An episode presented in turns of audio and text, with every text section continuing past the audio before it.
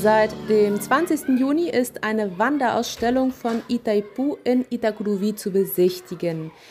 Um was für eine Ausstellung handelt es sich oder äh, auch was genau wird denn ausgestellt? Guten Tag, werte Radiohörer.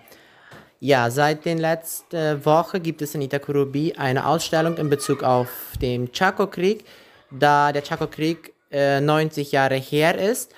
Und äh, Itaipu hat also Bildwände angefertigt und diese sind da zu besichtigen. Bei diesen kann man die verschiedenen Stützpunkte, die verschiedenen Schlachten, die verschiedenen Situationen und äh, Lebzeiten von diesen von Personen, die da gelebt haben, äh, besichtigen, nachlesen und sehr viele interessante Daten über den Chaco-Krieg erfahren.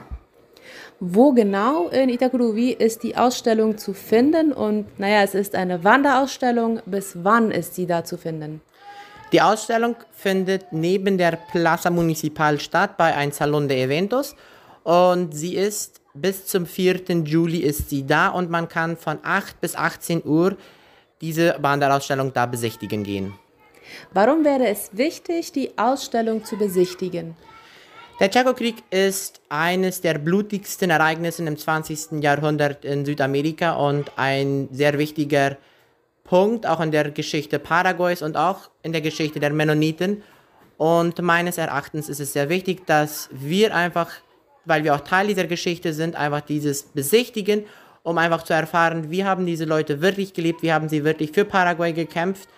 Und ich bin mir ganz sicher, der eine oder andere wird viel neues Wissen sich aneignen können, wenn man sich diese Ausstellung besichtigen fährt.